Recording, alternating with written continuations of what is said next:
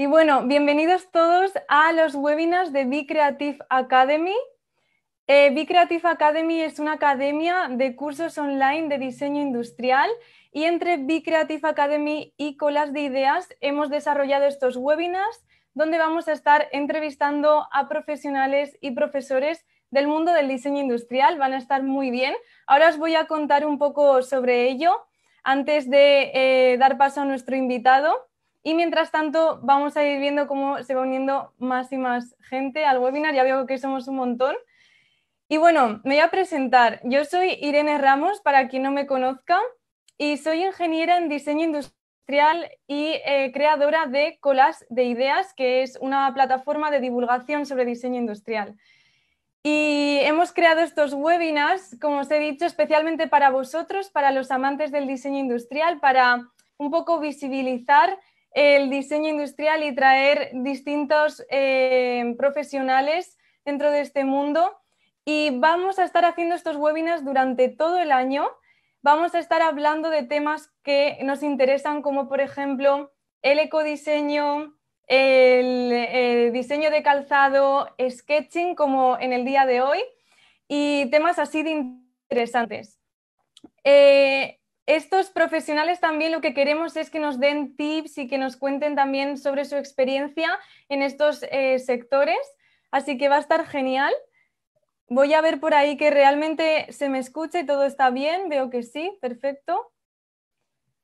Genial. Veo que se va uniendo más gente. Perfecto. Y bueno, información sobre los webinars. ¿Cuándo van a ser estos webinars? Vamos a tener un webinar cada 15 días, van a ser quincenales y van a ser a las 19 hora española, eh, la misma hora mm, en la que estamos ahora mismo, cada uno en su país, pues a las 19 hora española, ¿vale? Cada 15 días y vamos a traer a un invitado distinto. Y luego también lo que os quería contar es que estos webinars van a estar compuestos por, obviamente, pues una entrevista, ¿no? Yo voy a estar entrevistando al invitado, eh, van a durar aproximadamente una hora, pero lo que nos gustaría es que vosotros también podáis participar y podáis interactuar. Entonces, eh, de momento, vamos a mantener los micrófonos en silencio porque vamos a ser muchas personas y si no, pues la entrevista sería una locura pero sí que queremos que participéis, entonces por eso mismo tenéis disponible un chat en el que podéis ir dejando preguntas y será al final de la entrevista, al final, eh, durante los últimos 15 minutos, cuando seleccionaremos algunas de vuestras preguntas para hacerle al invitado. Eh, espero que haya quedado todo claro. Si tenéis alguna duda, pues también podéis preguntar por el chat. Y por supuesto podéis ir dejando las preguntas durante toda la entrevista y será al final cuando seleccionaremos algunas, ¿vale? Bueno, eh, está por aquí Ramón, que es el invitado de, hoy. Hola. Hola Ramón, bienvenido. Hola a todos, hola Irene. Hola, ¿se te escucha muy bien? Muy bien, genial, muy contentos de, de tenerte aquí. Ha habido mucha expectativa por Instagram y la verdad es que yo creo que el tema de hoy es muy interesante poder hablar sobre dibujar y sobre el sketching, ¿no? Que yo creo que, a todos nos encanta el tema de, dibujar. Para aquellos que no te conozcan, eh, me gustaría que lo primero que te presentaras. ¿Quién es Ramón García y cuál ha sido tu trayectoria? Bien, eh, yo soy arquitecto, estudié en Barcelona en la Escuela de Arquitectura, pero ya incluso desde tercero de carrera creo que fue, ya empecé a dar clases en la universidad, eh, sobre todo dentro del área de dibujo, también dentro del área de interiorismo, pero dentro del campo del dibujo me he movido en muchas disciplinas, en el dibujo de espacio de interiores, en el dibujo de diseño de producto, eh, un poco he tocado todas, porque entre otras cosas, incluso dentro de lo que es el campo de la arquitectura y del interiorismo, una de las cosas eh, que más me ha gustado siempre, aparte de dibujar, eh, ha sido siempre el detalle. Entonces, vinculado al objeto pequeño dentro de la arquitectura, el mimar un poco el interiorismo, el detalle, siempre ha sido un objetivo dentro de mis trabajos también. Qué interesante, muy bien. Y me gustaría preguntarte cómo surgió tu interés por dibujar. Eh, si fue cuando eras pequeño. Sí, eh, siempre me ha gustado dibujar. De hecho, mi padre siempre se empeñaba en que estudiara matemáticas y yo debajo del libro de matemáticas tenía una hoja para hacer mis dibujos.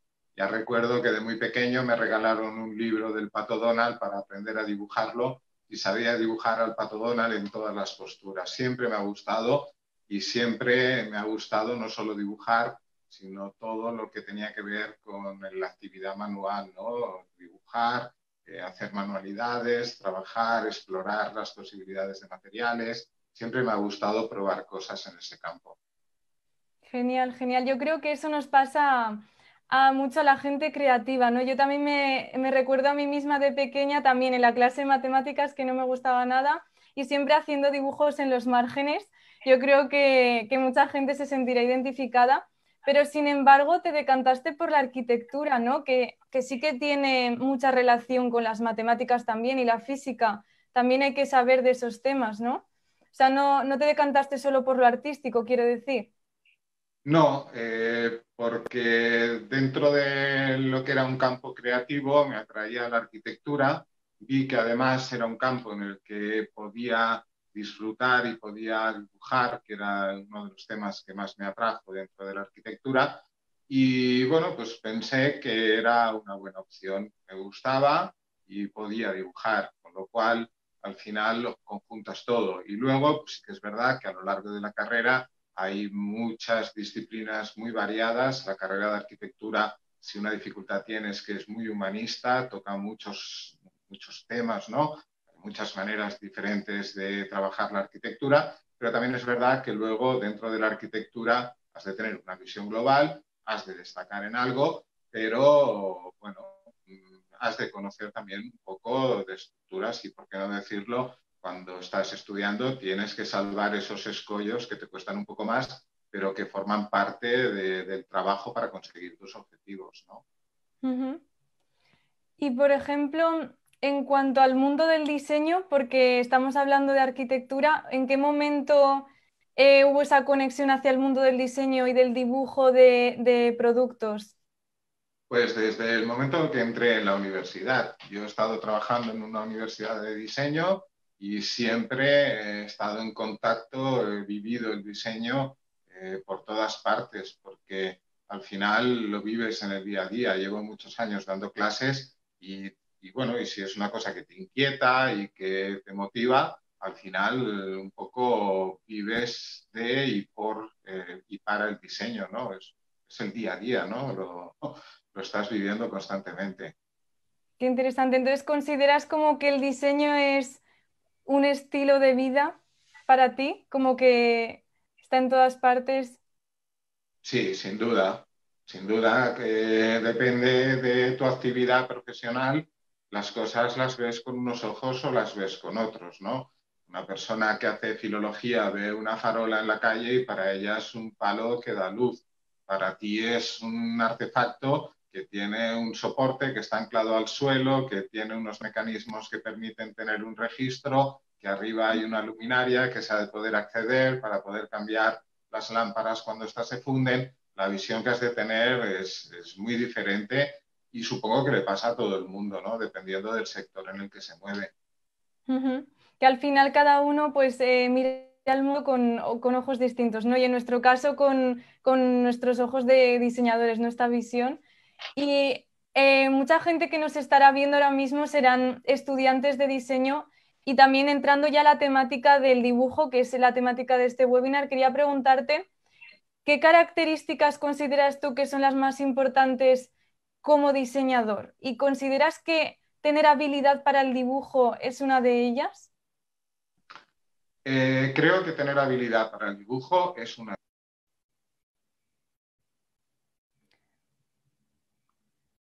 Em, creo que hay un problema con el audio. Eh, a ver, ahora sí, ahora sí. Ha debido haber un, problema, pero continuamos. Bueno, decía que sin duda el tener una habilidad manual que es importante porque ayuda, ¿no? Pero que en realidad eh, lo que es más importante de todo es saber observar, porque al final hacer un dibujo es narrar algo, es comunicar algo y para eso lo tienes que entender. Y como parte de ese proceso de comprensión, la primera etapa consiste en observar. Creo que observar te permite además conocer cómo son los objetos y además eh, el dibujo, sobre todo el dibujo de sketch, el dibujo de croquización, es la mejor herramienta no solo para aprender a dibujar, sino para que en paralelo podamos aprender cómo son los objetos, qué dimensiones tienen, eh, de qué materiales están compuestos, cómo se ensamblan unas partes con otras, incluso a veces pues qué patologías, qué defectos tienen. Es la manera de aprender, creo. No solo, no solo es habilidad manual. Yo creo que el dibujo es más una cuestión mental donde tienes que coordinar la cabeza, digamos, con las manos. Y eso es súper importante. O sea que para ti el dibujo tiene que ir ligado a la observación, ¿no? O sea, no solo es importante saber dibujar bien, sino también tener esta actitud curiosa y, y observadora, ¿no? Sí, sin duda. He visto, he tenido alumnos que han dibujado eh, que el trazo no era la cosa más pulida del mundo y en cambio tenían sus dibujos una capacidad de comunicar porque eran capaces de volcar mucha información fruto precisamente de esa observación previa.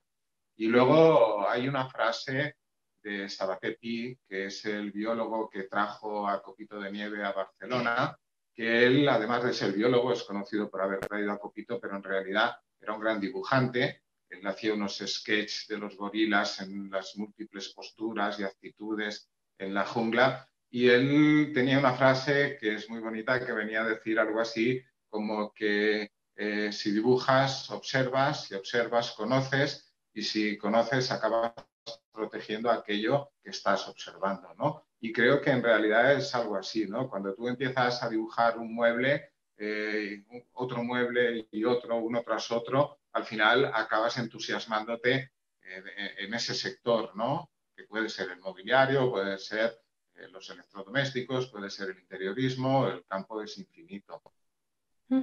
Qué interesante esta cita que nos has dicho y, que tu referente sea, por ejemplo, un biólogo, ¿no? O sea, que también siento como que parece que los diseñadores pues tenemos que tener como referentes eh, dibujantes, otros diseñadores, pero yo pienso que para ser más creativos es importante tener referentes de todo tipo, no solo dentro de tu sector, sino más allá.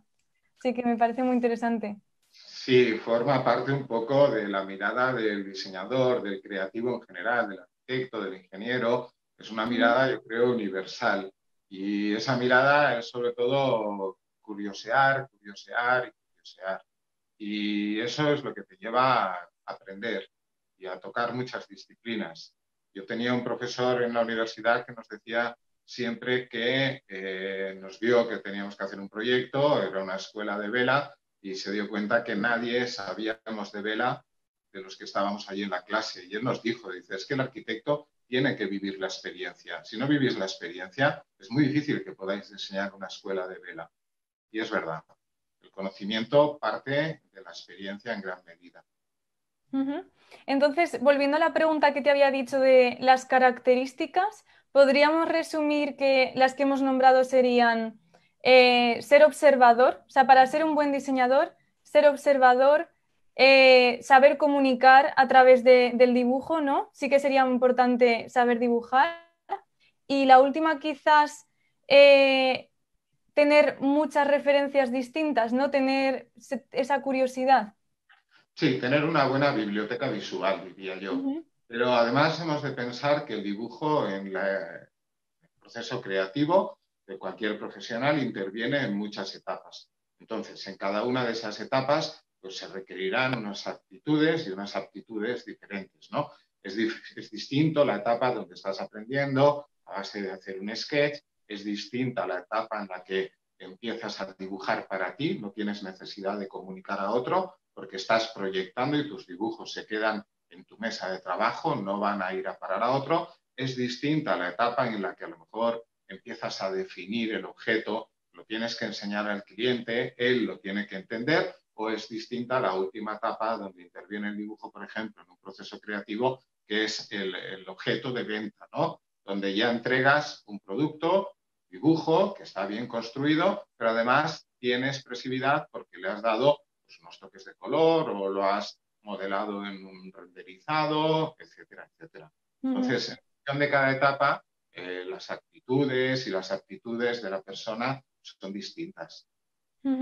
Sí, estoy totalmente de acuerdo y que al final uno tiene que adaptar, ¿no? La forma en la que hace esos dibujos dependiendo de en qué etapa del proceso creativo esté y cuál sea la finalidad de cada uno de los dibujos, porque no va a ser lo mismo un dibujo en la etapa de ideación, donde lo que te importa es quizás eh, la exploración formal y quizás sean dibujos rápidos, que en la etapa de presentación, de presentación de un concepto, donde ya requieres un dibujo que, sea, que tenga más calidad, que, esté más pulido.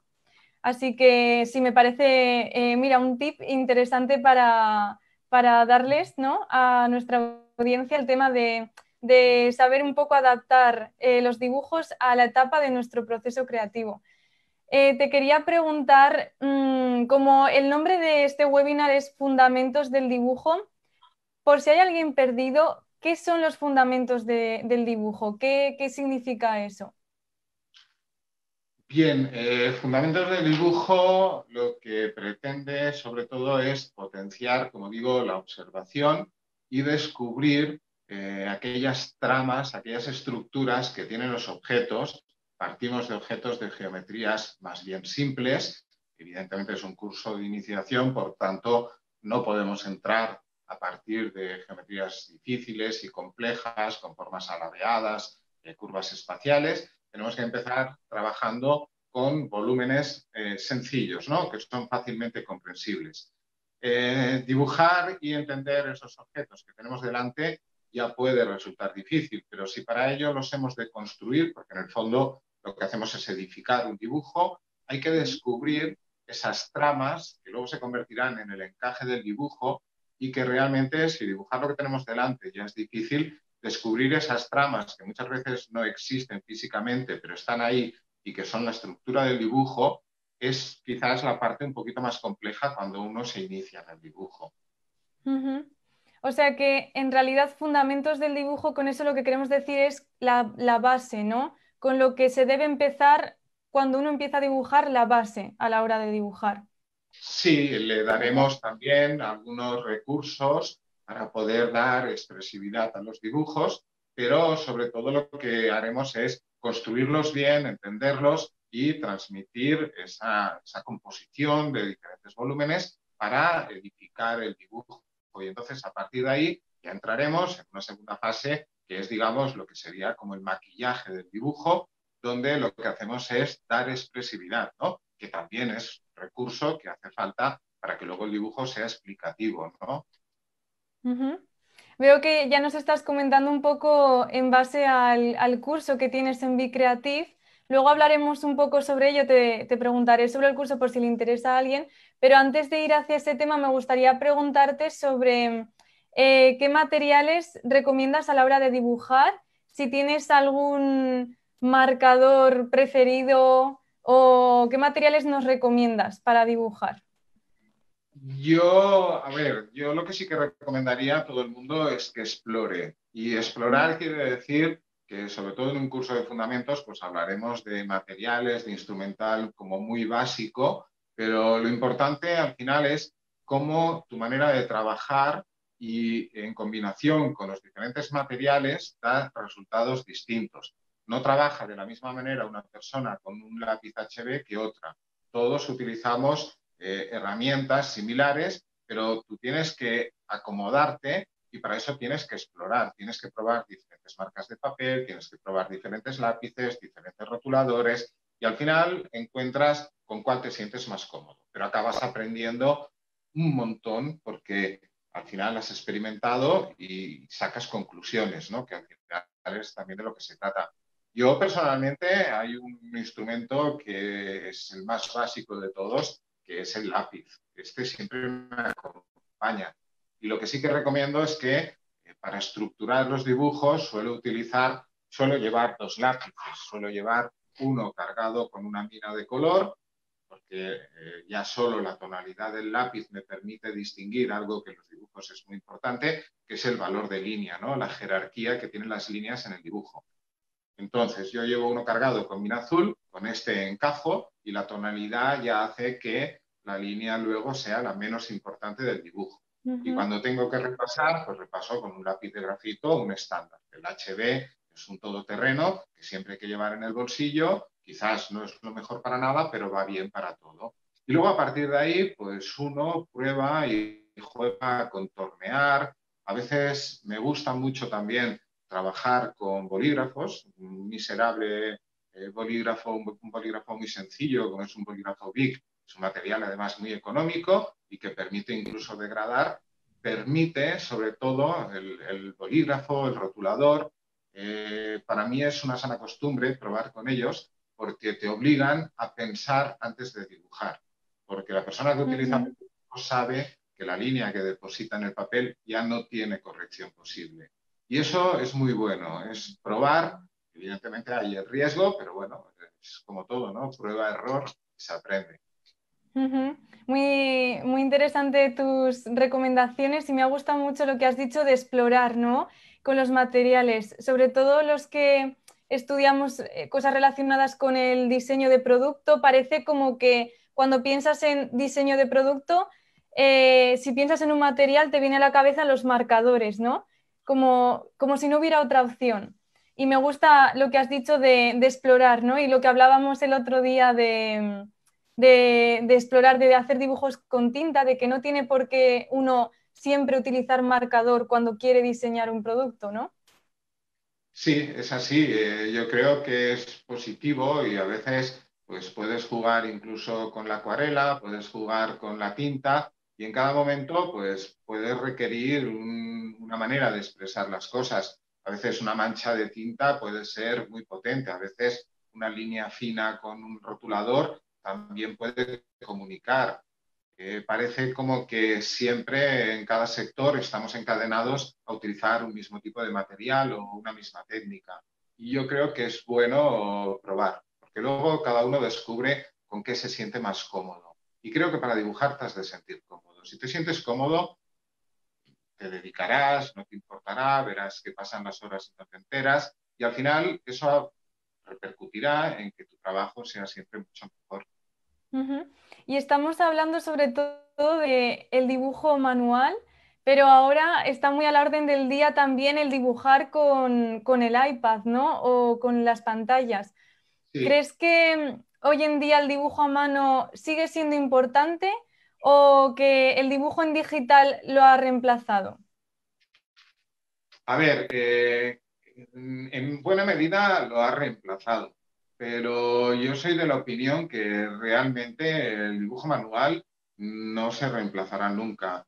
Yo he conocido muchas herramientas de dibujo. De hecho, el otro día os comentaba que el primer despacho de arquitectura que tuve ya fue un despacho de arquitectura anteriormente.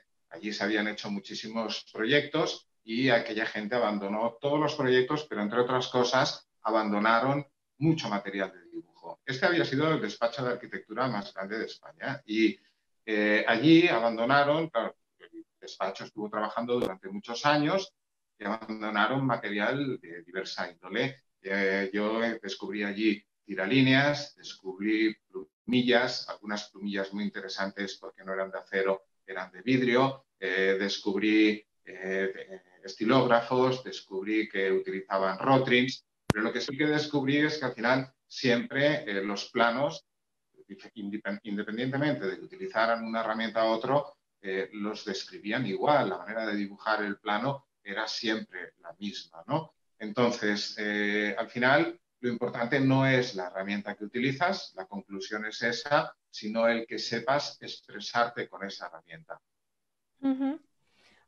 Qué interesante también esa reflexión, el saber expresarte, ¿no? Y no tanto si es a través del medio digital o si es a través del medio manual. Pero aún así yo considero que, mm, que sí que sigue siendo importante como diseñadores saber dibujar manualmente. Parece que está un poco olvidado, pero yo creo que es importante porque quizás cuando estás trabajando eh, y te pide un cliente un concepto y lo tienes que hacer en ese momento, no vas a poder tirar de las herramientas digitales o quizás de softwares de diseño 3D o cosas así, sino que necesitarás un papel y un lápiz y poder plasmar la idea rápida, ¿no? Y para esos momentos tú tienes que tener esa, habilidad.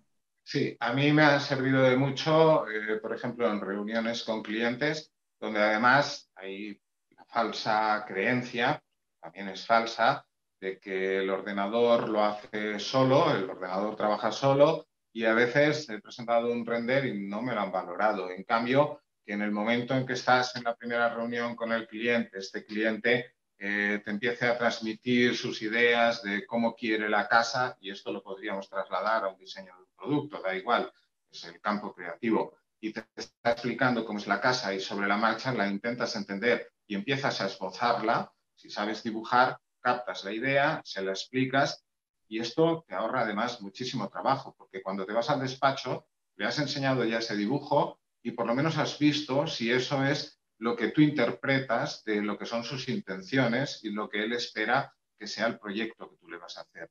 Entonces, en ese sentido, para mí dibujar a mano ha sido de gran valor. De hecho, eh, creo que en muchos aspectos se ha relegado el dibujo a mano en algunos campos, por ejemplo, el diseñador gráfico, todo lo que es eh, trabajo eh, se ha centrado básicamente de modo exclusivo en lo que es el dibujo con ordenador. Y para mí, para mi manera de entender, se han perdido por el camino muchos recursos que tenían expresividad. Un collage, además de ser gráficamente impactante, es algo que además tiene textura, tiene cuerpo. Una pantalla no la tiene. Y yo dibujo con ordenador ¿eh? y doy clases también de programas informáticos, pero donde realmente se aprende a dibujar es dibujando a mano, además. Es como una calculadora. Tú Tú en un ordenador puedes saber utilizar un programa, pero esto no quiere decir que sepas dibujar. Quiere decir que sabes usar el programa. Es como si te dan una calculadora, tú has de tener claro el concepto suma, si no lo único es tocar teclas y aparecerán números, pero tú no tendrás el control de lo que haces. Y esto para mí es fundamental. Y ese control se adquiere, yo creo, dibujando a mano. A mí, cuando estudiaba, me fue de gran utilidad. Además, me costaba a lo mejor al principio imaginarme el espacio y como no me costaba nada ponerme a dibujar, lo dibujaba y si lo tenía que modificar, lo volvía a dibujar. Y creo que eso, a la velocidad con la que lo puedes hacer a mano, tampoco lo haces con un ordenador. Estoy totalmente de acuerdo y yo creo que ahí es, es donde está el gran valor que tiene, ¿no? y lo que has dicho, ¿no? A la hora de, si te piden un concepto, pues tenerlo claro y saber dibujarlo y, esa mm, instantaneidad, yo diría. Y yo creo que muy relacionado con esto está el tema de, saber las bases y los fundamentos del dibujo, ¿no? Porque si tú eh, tienes esas bases claras y las sabes plasmar en el papel bien, por ejemplo, la perspectiva, el encaje, lo que has dicho, eh, vas a poder hacerlo de una forma más eficaz, ¿no? Vas a obtener un buen resultado porque los cimientos de ese dibujo van, van a estar bien definidos. ¿No?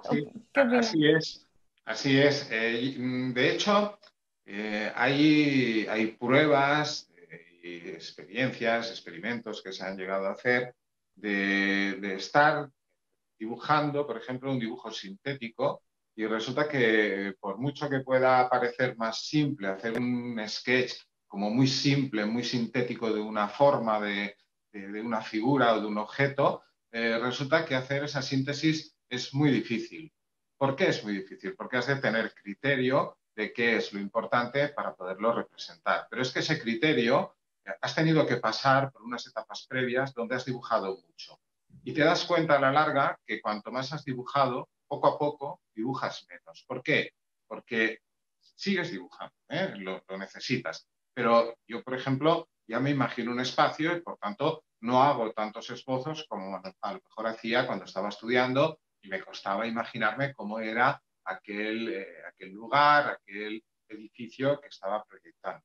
Entonces, creo que el tener, para poder llegar a tener capacidad sintética y hacer un esquema breve que, transmita las ideas base de, un objeto, de un edificio, has tenido que pasar primero por conocerlo muy bien y por haber dibujado mucho. Sí, estoy eh, totalmente de acuerdo. Y para conectar ya con el tema del curso, porque tú eres profesor en Be Creative Academy y tienes un curso que tiene el mismo nombre que este webinar, Fundamentos del Dibujo, ¿verdad? Donde, bueno, explícanos tú un poco sobre qué va este curso, eh, porque va muy en relación con todo lo que hemos hablado. Pues el curso va, como empezaba a explicar antes, eh, sobre todo, pues aprender a ver los objetos y descubrir un poco estas mallas, estas estructuras, que los objetos a veces son suma de volúmenes, a veces son resta, y a veces nos parecen objetos que son muy complejos, pero en realidad son objetos que están compuestos a su vez de muchas formas, pero formas muy simples, ¿no? Entonces, lo que se tratará será, en primer lugar, de aprender a ver y desgranar eh, la composición de esos objetos empezar a representarla. Trabajaremos, por supuesto, porque hace falta tener también recursos eh, para mejorar el trazo, para dar el valor de línea, entender cuál es la importancia de las líneas, algunos temas también de codificación de tipos de línea, etcétera, para luego poder llegar a construir, ¿no? Porque a mí me gusta decir la palabra construir porque en el fondo lo que estamos haciendo es construir el dibujo, ¿no? Lo estamos empezando a levantar de cero a partir de una herramienta o de una manera de trabajar que para mí es fundamental, que es trabajar el encaje. ¿no? Encajar es, ver eh, cómo se componen los objetos y entender también eh, que, podemos, podemos llegar a analizar esas formas que físicamente no existen, pero que en realidad están ahí. Si te parece, voy a compartir en pantalla alguno de los dibujos y así los podemos comentar. Y nos puedes hablar de estas técnicas que, están en tu curso. A ver si lo veis en pantalla. ¿Se ve? Sí, se empieza, sí, ahora lo vemos. Sí, eh, sí. Bueno, ahí, ahí tenemos, por ejemplo, a la derecha en mi pantalla a la derecha aparecen unas volumetrías muy simples de unas mesitas donde eh, a partir prácticamente del encaje de un prisma al cual luego le hemos sumado un tronco de pirámide que es lo que formarían las aristas, estas patas de esta mesita, pues poco a poco podemos ir incorporando eh, algo de información que ya empieza a transmitirnos la idea, ¿no? En la de arriba, además, pues empezamos a incorporar eh, algo de señalética, de simbología, como es la flecha, que nos explica que esto no es un cajón, en el caso de la mesita esta que tenemos en la parte superior, sino que es una puerta, ¿no? Entonces, acompañar el dibujo de ciertos gráficos nos ayuda también a explicar temas como la usabilidad del objeto. Luego tenemos otros, eh, otros dibujos, tenemos el de la silla de la izquierda, donde en realidad es una composición de, dos planos, que son los laterales de la silla rematados por, dos eh, apoyabrazos, y luego tenemos un cuerpo principal, diría yo casi casi, que es el asiento, y otro que es el respaldo. Al final se trata de que estos prismas poco a poco les vamos dando forma, empezamos a lo mejor dibujando, en este caso, una suma de estos dos planos laterales el prisma correspondiente al plano inclinado del respaldo y el correspondiente al plano horizontal y poco a poco los vamos modelando. ¿no? Lo que al principio es un prisma, luego, ¿qué hago? Pues en el asiento eh, lo abombo hacia abajo, le doy una forma un poco cóncava y redondeo ligeramente las aristas. ¿Por qué? Pues porque hay que entrar un poco la observación y reflejarla también en el dibujo, ¿no? Estamos hablando de que es una pieza, que es una silla que seguramente pues, tiene una tapicería y esta tapicería no tiene aristas, como cualquier objeto que está pensado para ser utilizado con la mano o con el cuerpo humano, pues normalmente las formas son redondeadas, son formas suaves, de manera que no son angulosas porque nos harían daño en el momento de utilizarlos. Entonces, esa información se tiene que ir volcando siempre poco a poco. Empezamos los dibujos siempre desde el global del dibujo, desde la parte exterior. Nadie empieza a dibujar una persona por las pestañas. Empieza encajando el cuerpo dentro de pues, el torso, las extremidades, la cabeza y luego cuando ya tiene encajada la cabeza, allí sitúa la posición de los ojos, la nariz y la boca y luego va detallando poco a poco. Siempre los dibujos van desde fuera hacia el interior. Y esto es un poco lo que vemos. Me gusta, aquí tenéis, por ejemplo, estos tarro de, no sé si era de chicles o de caramelos. A mí me gusta además que eh, distinguiendo a través del valor de línea las líneas de encaje, que son líneas más suaves, en comparación con la potencia que pueden tener las líneas de resultado, creo que el encaje eh, es bueno que luego permanezca en el dibujo. Tiene que permanecer en segundo plano, pero creo que el hecho de que cuando apreciamos un dibujo durante un rato descubramos que hay el encaje, nos aporta mucha información sobre su estructura, sobre sus proporciones, etcétera, etcétera. O sea que al final eh, tiene mucha importancia lo que hemos dicho, ¿no? El encaje, la perspectiva, la composición, y eso es todo lo que pueden aprender en, el curso. Y yo creo que mm, yo me siento muy identificada porque eh, sí, quizás sí que tengo mucha experiencia a la hora de pues darle el acabado final, pero sin embargo, eh, quizás la perspectiva no me acaba de convencer o no. Entonces yo creo que es importante eso, tener una base, porque al final es como una ¿no? Si no están bien hechos los cimientos, eh, no se va a sostener, da igual lo que, lo, cómo la quieras adornar, ¿no? Que va a lucir mucho peor. Y por lo tanto es mucho mejor un dibujo con una buena base eh, que un dibujo muy pulido, pero que le falla la perspectiva. Eh, así que yo creo que puede ser muy útil para eso, para aquellos que estén, que les pase un poco como a mí, ¿no? Que quizás no controlen tanto eh, creo que puede ayudar mucho a que sus dibujos tengan más calidad y se vean mucho mejor. Y ahora, si te parece, podemos ir respondiendo las preguntas de, la audiencia, que ya quedan como minutillos, y a ver qué te han preguntado por aquí. Y también si... Sí, a, ver, si, a ver si son fáciles.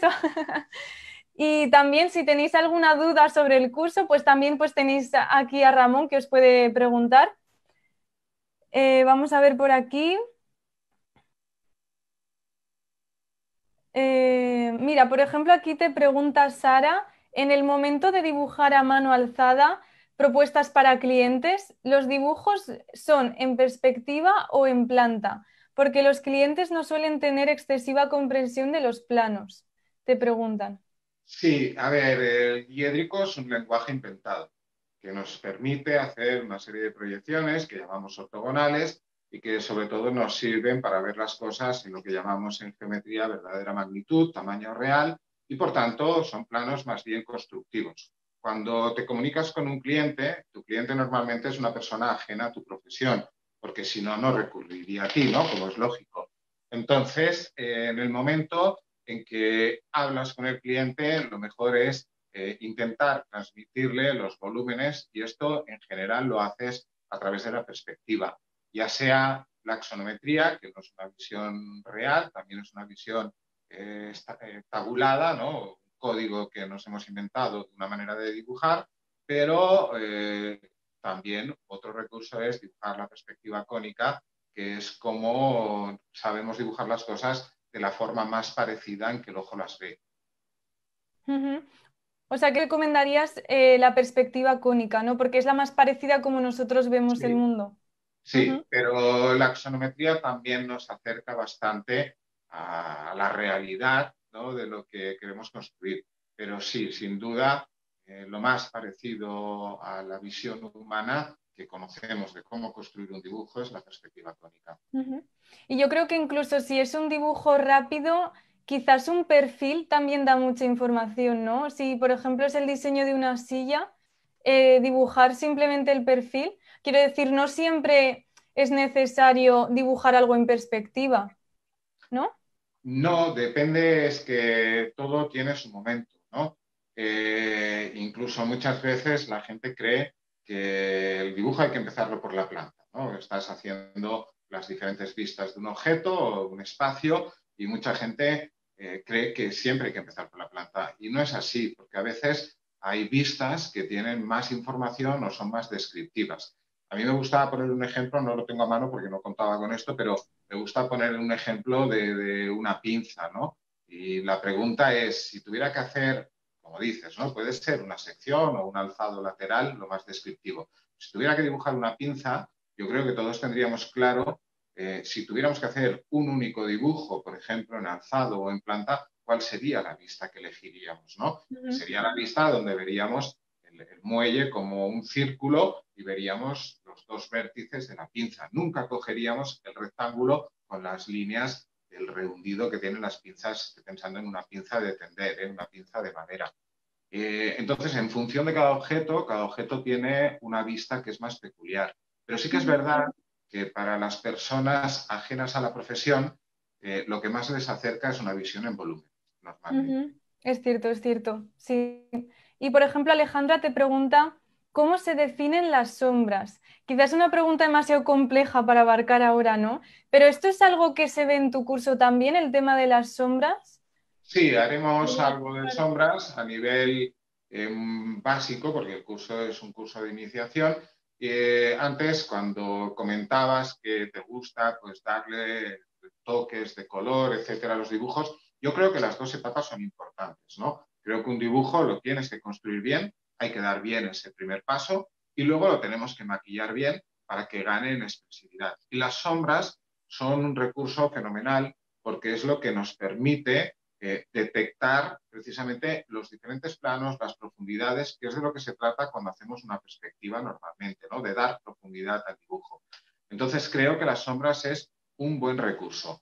Lo que pasa es que las sombras, eh, de la manera que las trabajamos en, dibujo, habitualmente eh, lo que hacemos es simplificarlas, porque si no las sombras es un tema como muy complejo. Pensad que estáis en un lugar en un espacio y normalmente no tenéis un punto de luz únicamente, sino que tenéis varios. Con lo cual, habría sombras arrojadas en diferentes direcciones. Si dibujáramos todas, el dibujo sería confuso, porque lo estaríamos llenando de una información que tampoco es relevante. Lo que hay que hacer es elegir bien de dónde viene la luz para provocar las sombras que le den más expresividad al dibujo. Y luego tenemos pues, nuestro recurso. Aquí veis un dibujo muy básico donde las sombras se proyectan hacia la parte posterior. Siempre pensaremos que la luz viene desde detrás del espectador y provocará las sombras hacia atrás. De manera que las caras que estamos viendo, por eso las hemos puesto delante, porque nos interesa más, serán las caras que reciban más iluminación. Genial tu explicación. Además, como teníamos justo un dibujo por ahí que lo representaba, perfecto. Vamos a ir a por otra pregunta. Eh, a ver, por aquí. Por ejemplo, porque veo un montón. Por ejemplo, dice Mika, estudié dos años arquitectura y lo dejé porque no me gustaba, pero nunca pude aprender a dibujar si no era con regla. ¿Qué me recomiendas para comenzar? ¿Qué ejercicios? Mika, esta pregunta es complicada a ver, eh, yo entiendo eh, que no te gustara arquitectura. Yo estuve varios años precisamente dudando si continuar la carrera, pero esto pasa yo creo en muchas carreras, porque en realidad los primeros años son eh, como asignaturas muy instrumentales. Hasta que realmente empiezas a aplicar lo que has aprendido en esos primeros años, pasa un tiempo. Y normalmente ese tiempo te lleva a que a lo mejor en tercer curso o así ya empiezas a tocar temas que son los que luego en la vida profesional harás y que seguramente son los que te han llevado ahí. Entonces es normal que dudes. Eh, lo que pasa es que esos primeros años es donde aprendes precisamente a manejar la técnica y el instrumental y eso también es muy importante. Para aprender a dibujar, yo lo que aconsejo sobre todo siempre es perder el miedo. El, lápiz mm. o el rotulador, me da igual, es como un coche. Tú le tienes que tener respeto, pero no le puedes tener miedo. Si vas con un coche y vas con miedo, te la pegas. Y la única manera es experimentar. Los cursos te pueden dar una formación, podemos enseñar mucho, pero si luego no lo aplicas, tampoco aprendes a dibujar, porque al final el dibujo es una experiencia personal. O sea que tu consejo sería sobre todo perder el miedo, ¿no? Y ponerse a ello, practicar y dibujar. Practicar y practicar. Y relacionado... que, te han de pautar también para que de esta manera sepas lo que has hecho bien o lo que has hecho mal. Pero si es práctica. Y relacionado también por aquí preguntan, eh, dicen como que me cuesta comunicar mis ideas en los dibujos porque me, cuesta hacer ese pase de información que tengo de la mente al papel. ¿Qué recomiendas para comenzar el hábito de dibujar, para saber comunicar las ideas? Pues yo creo que lo primero es, eh, yo decía antes que dibujar es sobre todo, la gente cree que es una cuestión de habilidad manual y parte hay, ¿no? El dibujar con claridad, tener buen trazo, te ayuda a no perderte en tus propios dibujos. Pero yo creo que sobre todo es un tema mental. Y como tema mental, lo que sí que te pide es que te organices mentalmente. Y si hace falta, yo le aconsejaría que en una hojita al lado empiece, primero de todo, a hacerse un listado aquellas cosas eh, que quiere explicar con el dibujo. Y a partir de ahí ponerlas en orden de prioridad, ¿no? Las que son más importantes delante, de manera que luego lo que se tiene que esforzar es en conseguir que su dibujo transmita en esos grados de importancia que ha establecido las ideas que ha estado pensando y que tiene en la cabeza. Interesante, o sea que sería un poco eh, plasmar esas ideas en un papel, como jerarquizarlas y luego ya eh, tenerlas en mente como objetivos a cumplir luego en tu dibujo, ¿no? he entendido bien? Sí. Perfecto, qué, buen tip. Eh, por aquí pregunta Diana si el curso de fundamentos de dibujo tiene restricción de tiempo. Si, si, por ejemplo, lo puedes hacer durante un año o si es para siempre, si hay una restricción en cuanto al tiempo. Yo creo que esta pregunta es más para David. Esto David os informará. Eh, yo creo que las personas que se inscriben en un curso tienen tiempo, lo que no sé si es un año o qué tiempo es de duración para poder consultar los cursos. Esto a mí se me escapa, la verdad. Si dijera una cosa os estaría engañando. De todas formas, voy a dejar por aquí en el chat la web de Be Creative Academy y allí podéis ver toda la información sobre el curso, cosas así de ese tipo tan específicas, las vais a poder ver en, la web y le vais a poder echar un vistazo también. Así que tenéis ahí toda la información. Y bueno, a ver, para acabar, alguna pregunta más. Yo te quería preguntar, eh, como vemos que eh, tu fondo con tantos libros y tal, si si te parece interesante aprender a dibujar a través de libros, estos libros que hay de sketching, ¿cuál es tu opinión acerca de ello? O a través de, los cursos, esto que hablamos el otro día también, que me... Sí, cuéntanos. Sí, ahí yo soy un poco salvaje eh, con mi respuesta, porque yo lo que creo es realmente que los cursos, eh, a dibujar se aprende dibujando, y esa es la base de la experiencia, ¿no? Y como, como en todo, ¿eh? No, lo, considero así en todas las disciplinas, sobre todo. Eh, os explicaba el otro día que la Bauhaus, por ejemplo, tardó mucho tiempo en tener una biblioteca. Eh, ellos se basaban en la experimentación y a mí me gusta más como método de aprendizaje la experimentación. No obstante, el poder echar mano de un libro a veces te abre los ojos para ver lo que hacen otras personas.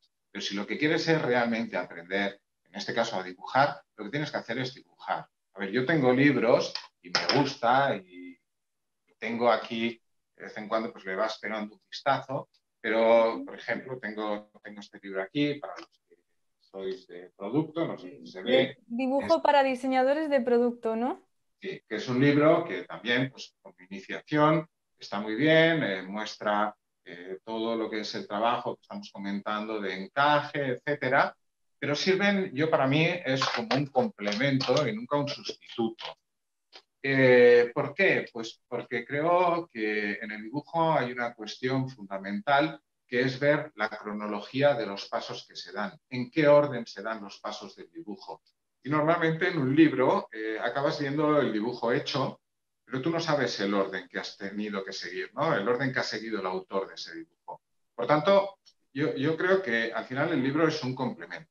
Luego tienes otros libros, a mí me, gustaría enseñar este de John Berger sobre el, dibujo, que esto ya no es un libro, digamos, estrictamente para aprender una técnica o una manera de dibujar, pero sí que son reflexiones muy interesantes en torno al dibujo.